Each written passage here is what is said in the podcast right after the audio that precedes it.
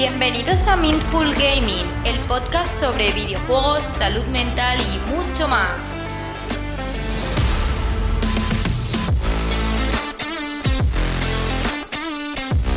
Bienvenidos un capítulo más a Mindful Gaming, ¿cómo estáis? Hoy un día más aquí, otro martes que se lanza el capítulo. Hoy estoy yo sola, pero es por algo en especial y es que José nos va a hablar, bueno, va a venir como invitado y nos va a hablar sobre gestionar equipos, conseguir plazas y demás. Y nada, hoy lo escucharemos a él y será como una conversación entre amigos, por lo que no os vayáis y quedaros. Entra José.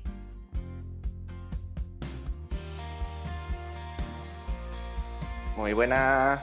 Buenos días. ¿Qué se siente al no estar como, como compañero, sino como invitado? Pues raro, porque la verdad es que no sé tampoco qué me vas a preguntar, así que... Voy a ser malísima. Un poquito... A ver cómo, cómo, avanza hoy la conversación, pero no las cosas. Nada, nada, no te preocupes. Seremos buenos. Vale, pues explica un poquito, pues un poco tu carrera profesional, cómo has llegado, cómo formaste Code y de ahí vamos avanzando con diversas preguntas. A ver, la historia comienza, yo creo que alrededor de 2005 más o menos. Eh, comencé como jugador de Counter-Strike 1.6 eh, llevaba ya un recorrido jugando a ese juego, pero no, conocía lo que eran realmente las ligas. No sabía que se podía llegar a ser profesional de ese juego. Yo era lo típico, ibas a un ciber con los amigos y jugabas hasta que al final el mismo dueño del ciber eh, nos contó un poco sobre el tema de las ligas. Y ahí fue cuando empecé a jugar, llegando a jugar lo que aquella época era profesionalmente, eh, la SL Pro Series de Counter-Strike, jugando por bastantes sitios que ahora ya por desgracia no existen. Y luego tuve, estuve jugando hasta 2008 más o menos, 2007, 2008. Ya me fui por trabajo al extranjero, dejé de jugar. Volví otra vez a España y al cabo de los años eh, yo seguía con mi afición de jugar al ordenador. Jugaba al LOL por aquel entonces ya. en la, primera season, de hecho. Y un día dije, ¿por qué no intentarlo? Eh, tenía contactos de gente que se movía en el mundo de marketing, imagen, diseño y demás.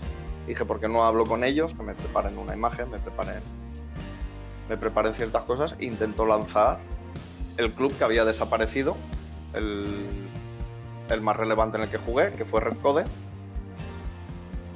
Y dije, ¿por qué no volver y revivir ese club con lo que yo llegué a, ser profesional y jugar eh, por diferentes partes de España, incluso fuera de España? Y entonces volví a, a abrir Red Code.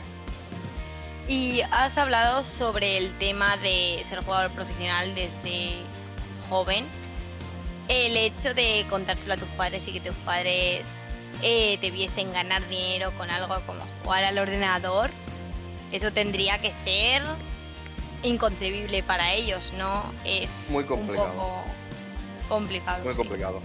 Sobre todo porque cuando tenías que ir a jugar en aquella época, por ejemplo, pues estaba la Euskal Encounter o ibas a Madrid a una final que se jugó en un snack en Madrid, por ejemplo. Aquí en Valencia eh, se jugaban prácticamente casi todas las finales de la Pro Series en la Campus Party. Y que tus padres te vean en el ordenador tantas horas, tantos gritos. Era complicado porque ellos no comprendían. De hecho, es que yo ahora mismo no lo comprendería por conforme estaba en aquella época, sobre todo, claro, no existía Twitch, eh, no existían muchas de las plataformas y muchos eh, de los lugares donde la gente ahora conoce el, mundo de los eSports. no, no existía nada de eso. Entonces ahí, por ejemplo, nadie, no había Twitter. Eh, utilizábamos IRC, el chat IRC. Y ahí era donde se movía todo. Eh, me acuerdo que cuando les dije a mis padres, porque claro, han sido muchas discusiones, de pasas demasiadas horas, eh, salmas a la calle, relacionate. Pero yo realmente en aquella época me relacionaba mucho, pero claro, ellos no me veían relacionarme porque ya eran relaciones a través de, de programas como era Ventrilo o TeamSpeak, el famoso PS3. Cuando yo comencé era PS2. un poco ciberrelaciones, ¿no? Exacto.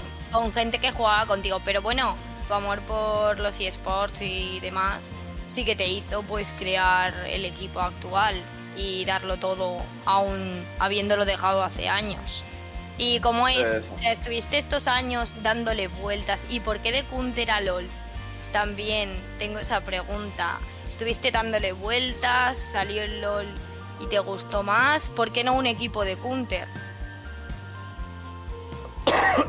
Pues realmente fue porque cuando volví a abrir Redcode, ahí me abrí un Twitter, porque no tenía Twitter siquiera, y empecé un poco a investigar, a mirar un poco lo que había. Entonces entré a trabajar un corto periodo de tiempo, no fue mucho, para conocer un poco más cómo se manejaba, sobre todo para el tema de tratar con empresas. Eh, entré en el club, que ahora ya no existe, pero era un club de Superliga, eh, y Monkeys. Eh, estuve en eMonkeys, eh, sobre todo una persona con la que con la que más hablaba yo, que desde aquí, pues si algún día nos oye o nos escucha, pues Fernando, Fernando Rafael, era un crack en lo suyo. Y ahí empecé un poco a conocer lo que era estar en un club de esports fuerte, realmente fuerte, un equipo con, con Gaming House, con, jugando en Superliga,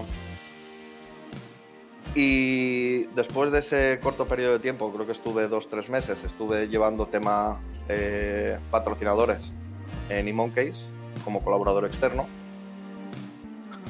Eh, dije, ahora que ya conozco un poco el tema de patrocinadores, no conozco el tema, cómo está ahora el tema eh, estructural, real, tener una estructura real en un club, ni eh, funciones de manager ni de coaching porque no era jugador, ni había sido, ni comprendía bien los juegos que se jugaban en ese momento como el LOL, aunque los hubiese jugado. Entonces, investigando, mirando ligas que sí que existían, como la All, la All League y alguna más así de ese estilo, no el circuito Tormenta, eh, empecé a hablar con un club que se llamaba en aquella época Ready to Play yo ahí ya, yo ahí había abierto Red pero estaba yo solo. Y solo me dedicaba a crear una imagen en Twitter. Fue un boom muy grande cuando entré porque fue comenzó aquello con lo de la mega cesta. A raíz de lo de la mega cesta, junto con eh, un par de chicos de Class, del club Class, eh, que era, ahora creo que ya no está en Class, era el manager de Clash y abrimos el, conocido Cemes Village. Me suena. Donde no, hicimos el primer torneo eh, que se realizó solo de community managers. Ahí, como ya me había conseguido una imagen y ya había muchas marcas que me seguían, interactuaban conmigo y demás, sin ser un community manager real siquiera. Eh, hablé con ellos, vieron que era un club que tenía potencial solo con imagen eh, y absorbí ese, equipo, lo absorbí. Y hablando de absorber equipos y demás, es eso, el cómo absorbes un equipo, necesitas, bueno, para explicarlo un poco a nuestros oyentes y a los que nos estén viendo, absorber un equipo de, bueno, ya sea de LOL, de Wild Rift, no, no creo que sea nada sencillo. Entonces también si puedes explicar un poco pues los pasos o qué hiciste o, o cómo fue. A ver, nosotros hemos sufrido dos absorciones. No hemos sido absorbidos en ningún momento, pero hemos absorbido dos clubs en dos momentos diferentes de nuestra etapa. Cuando comencé Red Code, que es esta camiseta de aquí, cuando volví a abrir Red Code, absorbí a Ready to Player. Siempre tienes que trabajar mucho las condiciones con las que vas a abrir, con las que vas a absorber un club, para que luego no haya ningún tipo de problema porque luego vienen problemas de pagos, de me has prometido, me has dicho, no me has dado. Entonces tiene que estar todo muy bien eh, planteado y dejarlo todo por escrito para que no hayan problemas. Yo absorbí el equipo de Ready to Player. Eh, al poco de, esta, de tener Ready to Player, eh, DBK Sport, la marca de ropa, contactó conmigo mediante su community manager porque ellos querían tener su propio club de esports y les gustaba mucho cómo yo llevaba la estrategia de imagen con Red Code sin ser un equipo fuerte. Después de reunirme con ellos varias veces, tener varias reuniones con ellos, llegamos al acuerdo de dejar de ser Red Code a pasar a ser la blanca de Beca Code. Y ahí Que es es donde la- comenzamos. No, ahora ya no tenemos de beca. Bueno, claro, sigue, pero sigue estando Code. de BK, pero eh, ahora es Code a secas.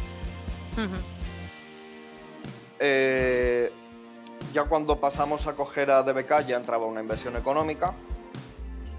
Eh, ¿Qué pasó?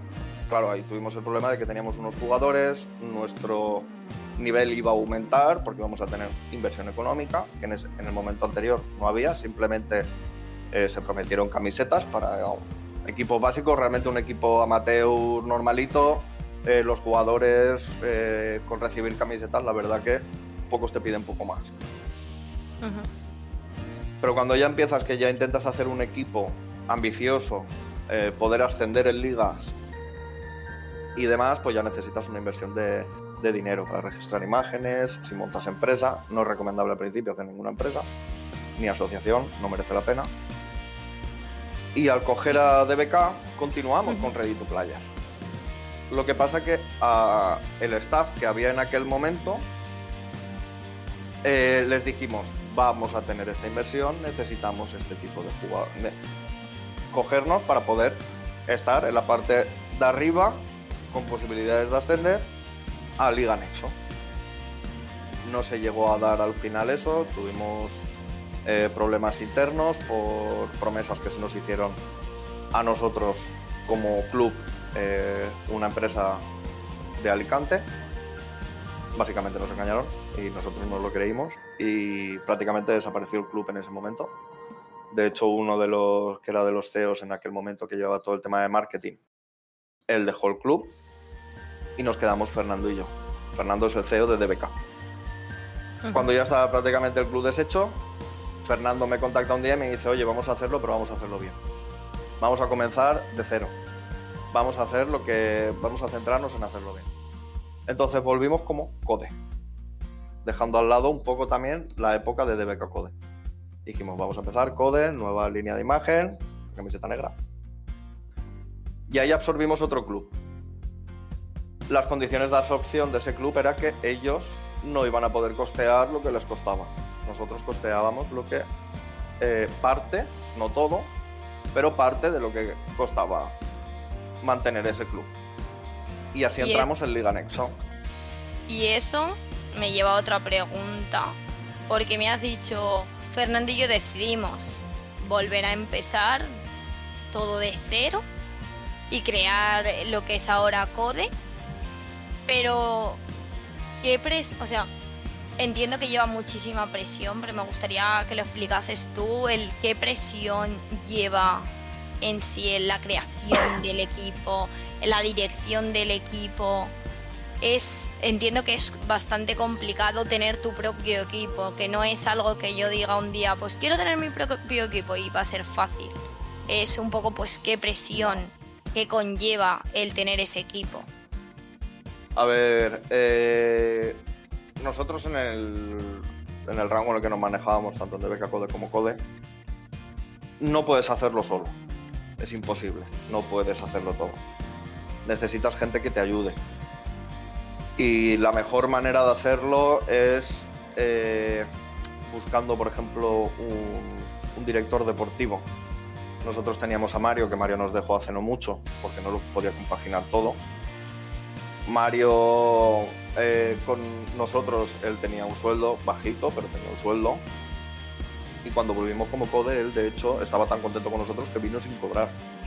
No nos pedía dinero, él le gustaba esto, que al final el mundo amateur tiene que ser gente que le apasiona el tema de, los eSports, porque ni vas a ganar dinero, solo vas a perder dinero realmente. Y son muchos sufrimientos, mucho estrés, eh, pierdes partidos, no consigues objetivos, pero sobre todo te tienes que rodear de gente que esté contigo tanto a las buenas como a las malas. Y eso es lo complicado realmente de conseguir. Porque la mayoría de gente lo que busca, tanto jugadores, está eh, de un club, realmente es poder labrarse una imagen para poder llegar un día a un equipo haciéndose la idea de que el tuyo no va a estar en las grandes ligas. Nunca se sabe. Efectivamente.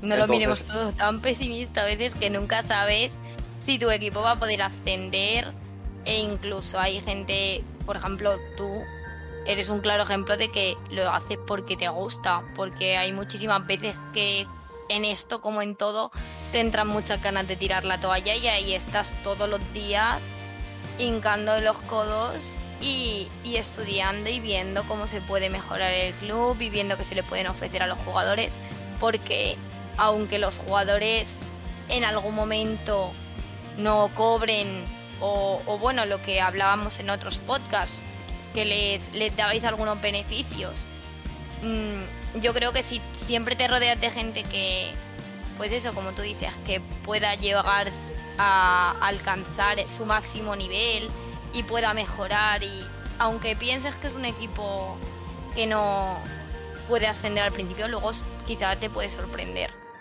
¿sabes? Es que realmente un club de esports tiene que ser al final como una pequeña familia a la que prácticamente no ves nunca, pero que hablas con ellos todos los días. Porque si no llegas a crear un vínculo fuerte con, realmente, principalmente con el staff que tienes, si no lo sabes cuidar, si no sabes hablar con ellos, todos tenemos malos momentos. Todos tenemos, yo he tenido muchas ganas, muchas veces, de dejar el equipo. Aún después de tanto tiempo, porque llevamos cuatro años ya, prácticamente. Y al final lo que tienes que hacer es eh, cuidarlos, es complicado a veces porque ya estamos en unas edades, claro, no somos chiquillos de 16 años que se conectan todas las tardes, noches, después del instituto, eh, a echarse unas partidas con los amigos. Yo, por ejemplo, yo soy padre, yo tengo una hija, eh, yo tengo a mi mujer, tengo mi familia, entonces yo no puedo dedicar todas las horas que me gustaría dedicar. Entonces es complicado a veces el poder mantener una relación eh, cercana con esa gente, con la gente que pertenece a tu club se hace complicado, pero lo principal para la gente joven que empieza, quiere aprender, eh, entra en un club, no llegues pidiendo dinero. yo, no, yo, por ejemplo, cuando yo empecé en Imonke, yo no pedía dinero.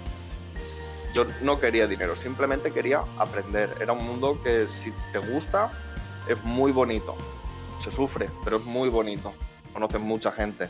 Yo el placer que da luego, por ejemplo, ahora que nos viene Dreamhack Valencia.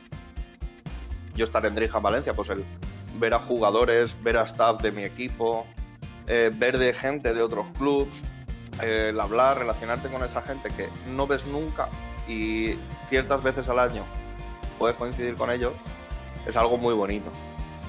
Entonces, la, gente que está en el amateur debería de tomarse esto más como eh, algo con lo que aprender. Efectivamente.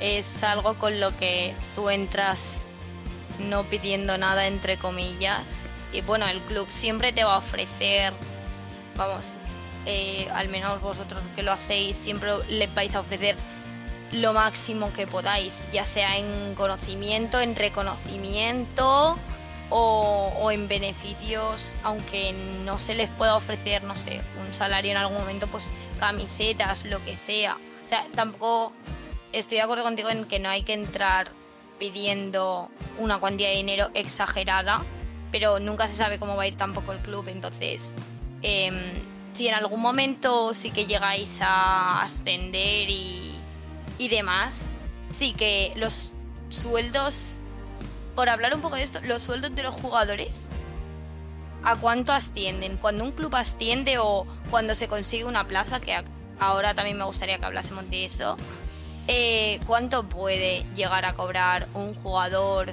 o en qué plazas pueden cobrar más o menos o cómo pueden llegar a ascender? A ver, realmente depende un poco del, soporte monetario que tenga cada club. Porque cada mm. club se puede permitir al final pagar cantidades más grandes, cantidades más pequeñas. Entonces realmente depende un poco. Nosotros, por ejemplo, en circuito tormenta, la amateur, el nivel más bajo que existe realmente, yo lo llamo como cuarta división. Eh, nosotros para poder llegar a conseguir, nosotros decíamos, pues pusimos 450 eh, euros al mes y dijimos 450 euros al mes para un equipo que pueda llegar a estar en top 6 para arriba, por lo menos.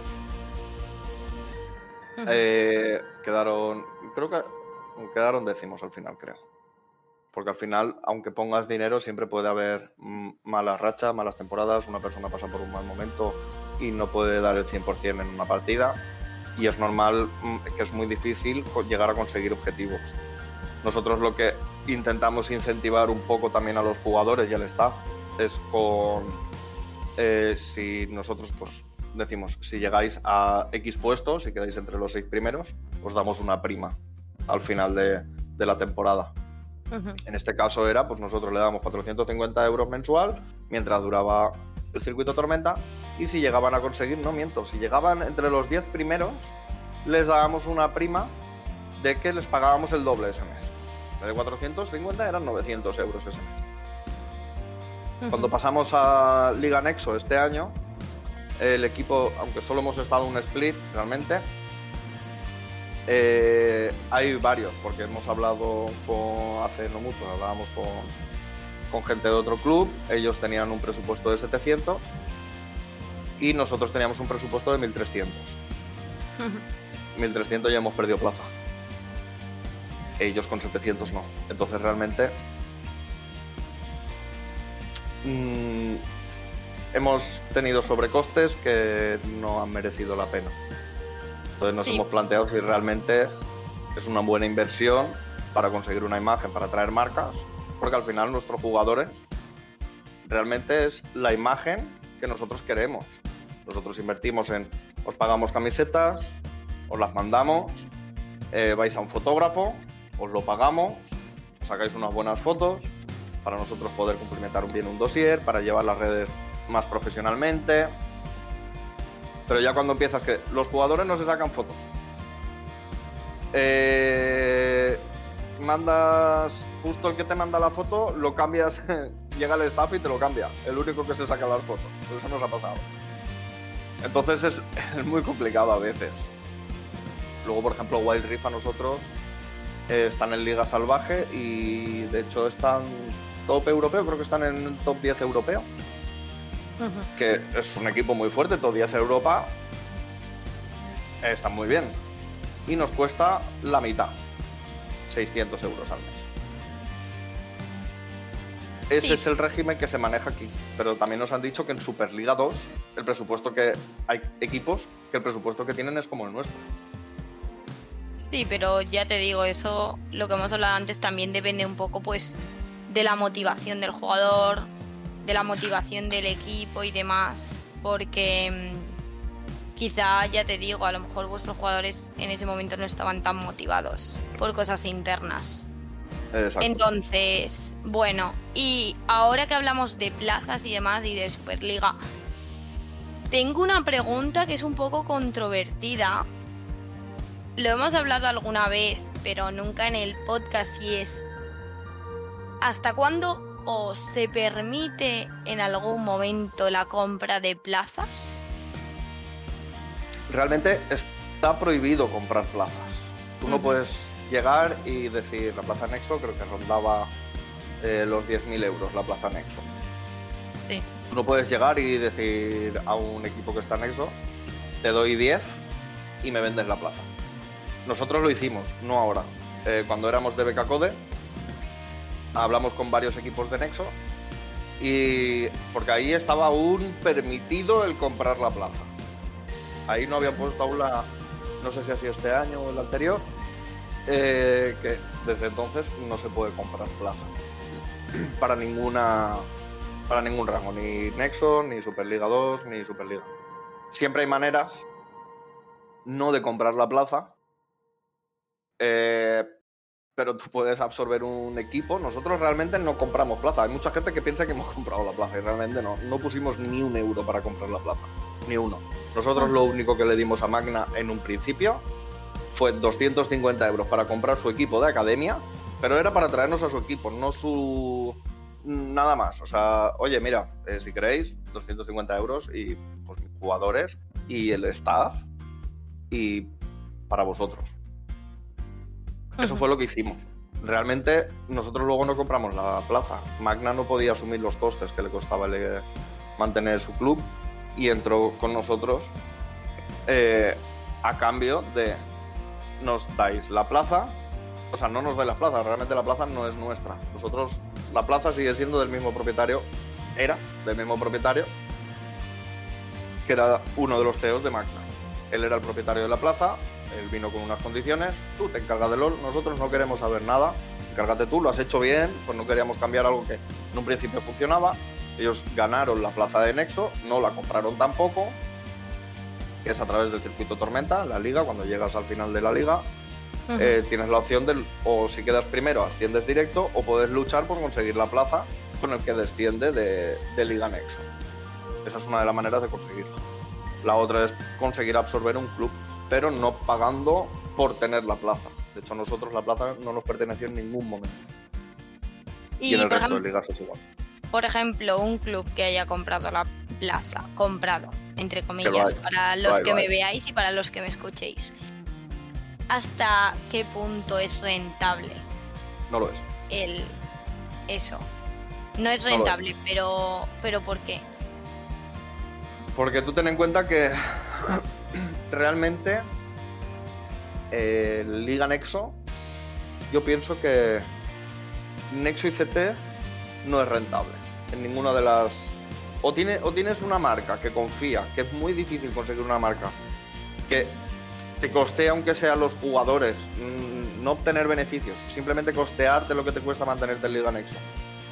Es muy complicado. ¿Por qué? Porque son muy volátiles, es- es un- son muy volátiles los equipos. Eh, aunque en Nexo tienen una estructura más fuerte realmente, y hay equipos, eh, como por ejemplo Rambut, que el año pasado estaba en Liga Nexo, creo que era, o hace dos años, Sí. eh, entraron Liga Nexo, Superliga Segunda, y lo han ganado todo y han arrasado. Sí. es, es muy complicado conseguir que una marca te diga, oye, mira, eh, te- ¿cuánto te cuesta el equipo de LOL? Te cuesta eh, 5.000 euros eh, un- lo- los splits, te doy 5.000 euros, eh, publi- X publicidad por Twitter, X publicidad por redes. Pero el problema que tiene Nexo sobre todo es que no hay presenciales. Una marca realmente te- quiere que tenga una imagen fuerte. Eh, y para mí es más fácil conseguir una marca estando en circuito tormenta, teniendo cuatro fases presenciales o cinco fases presenciales, creo que son cuatro. Fases presenciales en los que los jugadores los desplazas a un punto a jugar. En ese punto vas a hacer algún tipo de activación que puedas hacer para redes sociales o para la marca incluso. Es muy complicado conseguir por lo menos cubrir costes es muy difícil. Nosotros no hemos conseguido cubrir costes nunca. Nunca. Eh, las marcas que han puesto dinero en nosotros han recibido lo que han pedido y han recibido más incluso. Porque hemos. Porque. Perdón por la palabra. pero que una marca confíe en ti en estos niveles es muy difícil. Y si no cuidas a las marcas, no vas a conseguir nada la de equipos que hay que consiguen que alguien llegue y te diga, toma, te doy 100 euros. 100 euros. Para un club amateur ya es dinero. eh, y ese dinero no lo reinviertes en mejorar la imagen de tu equipo, en explotar más lo que puede atraerte más marcas, más visualizaciones y conseguir mejores cosas, no, no vas a conseguir nunca rentabilizarlo.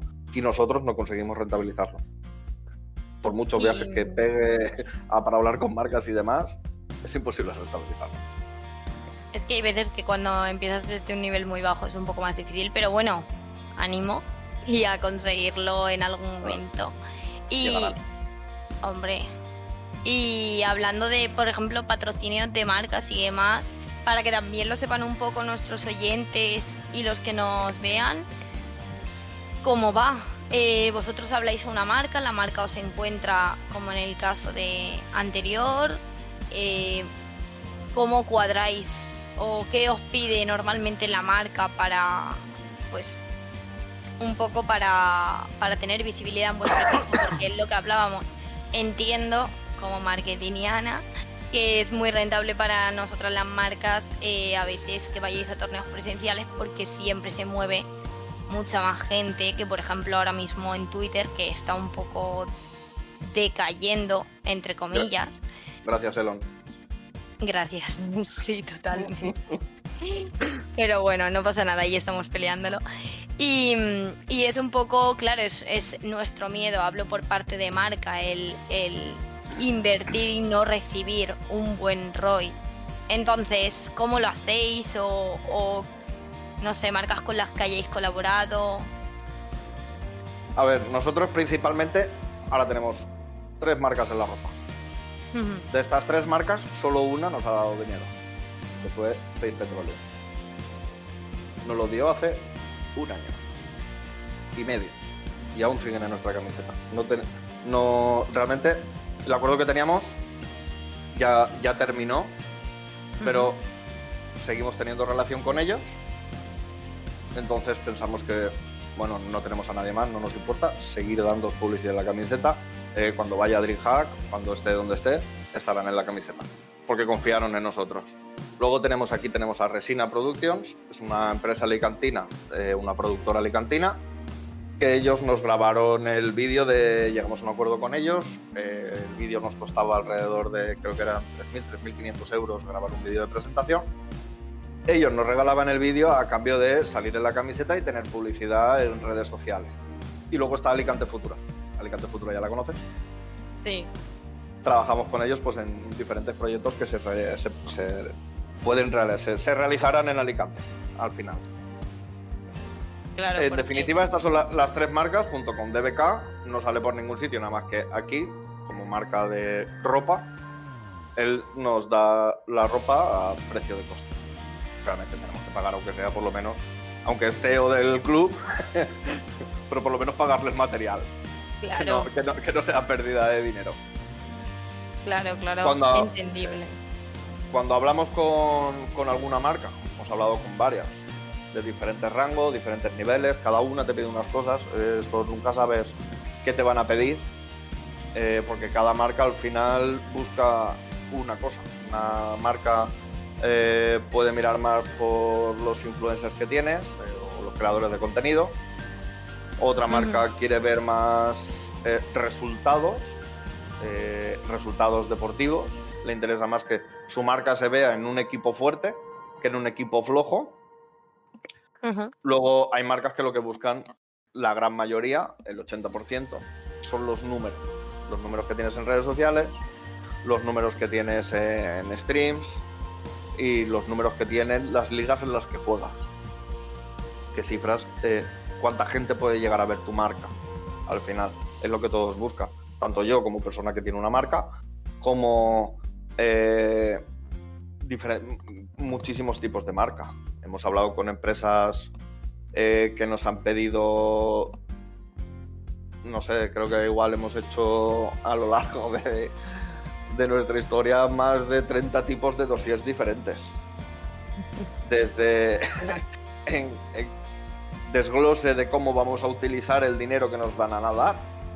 La totalidad del dinero se desglosa en eh, esta partida es para aquí, esto es para estos jugadores, esto es para este viaje, esto es para esta presentación, esto es para esto. y desglosar las cantidades eh, prácticamente de dos años hemos llegado a hacer el desglose de una empresa que iba a entrar muy fuerte.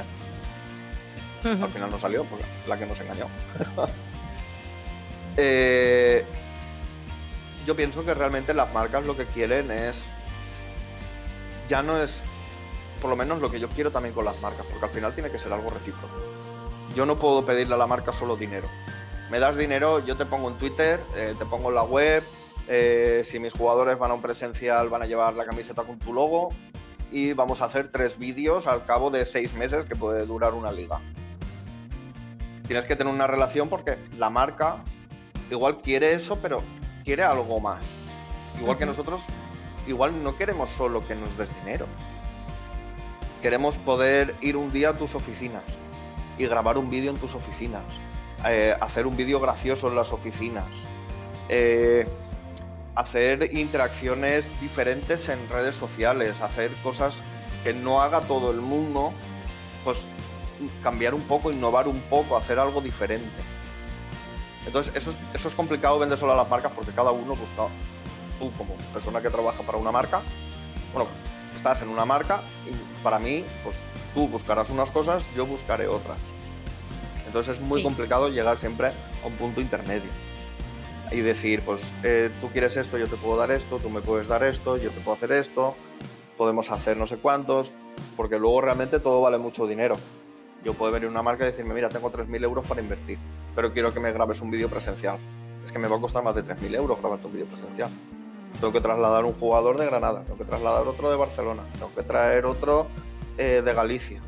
Tengo dos cerca que puedo ir a recogerlos yo y traerlos pero tengo que tener luego un equipo de producción, tengo que tener unas cámaras, hay que tener eh, ciertas cosas, esa gente tiene que comer, entonces es difícil luego llegar a, un acuerdo final y decir, vale, me vas a dar 3.000 euros, eh, no me pidas un vídeo que vale 5.000, porque es imposible, porque si me vas a dar 3.000, tengo que poner yo 2.000 y luego tengo que seguir pagando a los jugadores, solo gano haciendo un vídeo y tú solo vas a ganar haciendo un vídeo realmente. Efectivamente. No vas a sacar para todo a veces es un poco complicado. Pero por ejemplo, eh, nosotros que somos marca y vosotros que sois equipo, cuando decidimos hacer el podcast es porque nos queríamos diferenciar. Si nosotros buscamos dinero como tal, o buscásemos solo registros o, o demás, no nos pararíamos a hacer un podcast. Ni a, ni siquiera registros efectivamente eh, lo que queremos es poder ayudar al jugador. Entonces es algo que deberían, bueno, deberíamos aplicarnos todas las marcas, aparte de, de pues el dinero y, y bueno, también pues obviamente siempre quieras que tu empresa vaya bien, pero, pero el valor al, al jugador y el valor a, a tu target es, es lo que te va a hacer que tu empresa vaya bien. Si tú no aportas valor y no, te preocupas por él. Sea lo que sea, aunque a veces sea difícil, por ejemplo, coordinarte con equipos porque haya algo que no te viene bien o, tú quieres... Hay veces que, que, se tiende como a pedir muchísimo, demasiado, tanto de una parte como de la otra. ¿eh? Entonces, lo ideal es que los dos estéis conformes, que la relación se cuide, porque voy a poner uno de mis ejemplos. El, es como una relación de, de casados literalmente. ¿Qué pasa cuando tú te casas? O bueno, cuando tienes una pareja y no la cuidas, al final desaparece. Entonces, si desaparece la confianza, tanto por parte de la marca como por parte del equipo, no iremos bien. Pero sí. Creo que has puesto el ejemplo perfecto. Efectivamente. Es un matrimonio. Porque al principio todo te lo pintan perfecto, todo te lo ponen bonito, todo te lo intentan vender genial, hasta que reciben lo que, de normal, hablando por parte del club, hasta que recibes el dinero. Una vez recibes el dinero, eh, hasta luego. No quiero saber más, da ya el dinero. Ya está. No se acabó. Y mm. ese es uno de los problemas del amateur, que hace que los equipos que realmente quieren cuidar relaciones, quieren hacer amistades, quieren conocer gente y quieren poder subir el nivel, pero bien hecho, no consigan esas cosas, porque las marcas han tenido muy malas experiencias porque nosotros, claro, no buscamos marcas grandes. No queremos que venga una empresa y nos diga, mira, toma, 50.000 euros, hazme un equipo para subir a segunda división eh, sin que se esfuercen. Claro, se puede hacer con, la mitad de dinero también. Pero no queremos eso. Nosotros, yo prefiero tener una marca como vosotros. Eh, hacemos un podcast, eh, coincidimos en charlas en Alicante, eh, se proponen ideas, oye, pues ¿qué te parece si hacemos como vosotros el torneo junto con Circuito Tormenta? Nos encantaría haber estado, pero no podemos estar. Pero si hubiera podido, pues eh, venga, a jugar. Vamos a darle un poco de promoción. Pero es complicado llegar, llegar a, esas, a esos niveles. Porque la gente de normal lo que busca es el dinero. Sí, no, yo creo que por las dos partes, pero es eso, el, el encontrar a tu marca y el encontrar a tu equipo y poder hacer grandes cosas juntos y que los dos estén contentos. Y yo como marca lo digo y animo a todas las marcas, si alguien nos escucha, a que se confíen en equipos que realmente merezca la pena. No puedes confiar en todo el mundo, obviamente, para dar y menos para dar dinero. Pero si hay un equipo que realmente te demuestra y, y lo ves que, van a, generarte también a ti visibilidad, van a generarte pues otras cosas que no sean simplemente dinero, eh, yo también me animaría, si tuviese mi propia empresa, a, poder hacerlo, porque es muy bonito y es muy bonito este mundillo y, y, realmente si yo creo que si nos ayudamos unos a otros, tanto en amateur como profesional, ya que aunque este mundo sea tan grande y haya tantos patrocinios que cada vez vienen más marcas vienen más marcas grandes. El otro día está, bueno, el otro día, ah, el sábado, estaba viendo la velada. Solo había una marca que no conocía y mi mente de marketing dijo, ¿cuántas personas estarían... Es una marca creo que es tipo eh, Letty Shops, no sé si la conoces, pero es como de cashback. Y, y estaban patrocinando también el torneo junto con grandes marcas como Mau o Grefusa y demás. Solo esa marca no la conocía y dije, ¿cuánta gente se está parando a ver a esa marca? Está parándose a ver por internet. La busqué, espérate, voy a decírtelo. Eh, ¿Cuánta gente se está, pues eso, parando por internet a, ver de qué es la marca? Porque yo, por ejemplo, no me acuerdo del nombre, pero sí que sé sobre lo que iba. Entonces, hay, hay veces que hasta cuánto es rentable el, el pagar una cuantía grandísima por aparecer si quizá antes no te has hecho un nombre o sabes eh, no lo sé. Hay, un hay un hay un claro caso de también de triunfar una marca claro a ver es con equipos grandes con equipos pequeños es prácticamente imposible conseguir llegar a conseguir eso Quién conocía Fi Network anteriormente yo la primera vez que la vi pensaba Fue que con Koi. Totalmente. Yo la conocía a través de Koi. no sabía que existía Fin Entró con Koi y Fin Network ya es, ya, ya está, ya lo hizo. Efectivamente, es, por ejemplo, esta marca que te he dicho se llama Igrut. No la había oído nunca, pero cuando la vi dije, anda, es como Leti Obstal. Es automáticamente lo que pensé y dije, ¿cuántos millones de descargas tiene? ¿Cuánto le estará generando participar en la velada? Porque la velada tiene que ser carísimo. O sea, participar ahí. Entonces, es lo que, lo que decimos. El, aunque se estén metiendo muchas marcas en, pues en tema de eSports, de streams. Bueno, es que claro, todo el tema de la Kings League y todo eso ha generado muchísimo engage. Eh, que sepáis que, que aún es un mundo muy pequeño. Es muy pequeño. Y nuevo, porque nos conocemos todos. O sea, es que tú, tú, puedes conocer un montón de gente de equipos y es lo que hablábamos, por ejemplo, de la DreamHack. Tú te encuentras con un montón de gente que quizás desvirtualizas, ¿sabes? Y que a lo mejor has estado hablando con él por videollamada un montón de, de veces y, y, aún no te habías parado a quedar con él porque a lo mejor uno vive en Madrid y otro en Valencia. Y, y, lo desvirtualizas, entonces animo a las marcas a, a eso, pues a generar contenido de calidad a poder patrocinar a equipos como el de Code y demás y, a meterse en este mundo que aunque sea un pequeño dentro de lo grande que es, ya os digo, por ejemplo, esta, esta marca que estábamos diciendo ahora de la velada, yo no la conocía y después de eso me la he descargado. Por probar, no sé, ¿sabéis? Entonces... Es que la, la gente tiene que comprender que es como yo lo veo un poco. Para mí, mi equipo de sports es una pequeña agencia de marketing. Porque tú vas a contratar una agencia de marketing para que te cree una imagen de marca y lo que hace un equipo de sport es hacer que tu imagen crezca en redes sociales y te conozcan y te vean y sepan que existes. Entonces, realmente son como pequeñas agencias de marketing en el Mateo. Si quieres una agencia de marketing la más potente, te vas a Superliga, te vas con COI, te vas con UCAM, te vas con Movistar Riders o con Giants. Pero realmente yo lo veo como agencias de marketing. La cosa es saber vender esa agencia de marketing para que las marcas confíen en ti. Es muy difícil a estos niveles conseguir una marca que, que se fije en ti.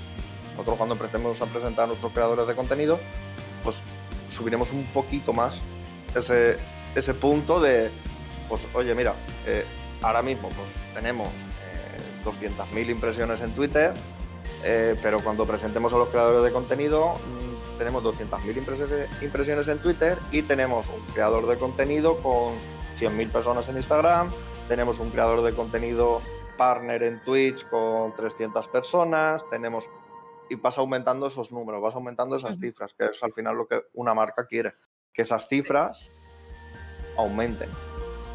Entonces, al final, Efectivamente.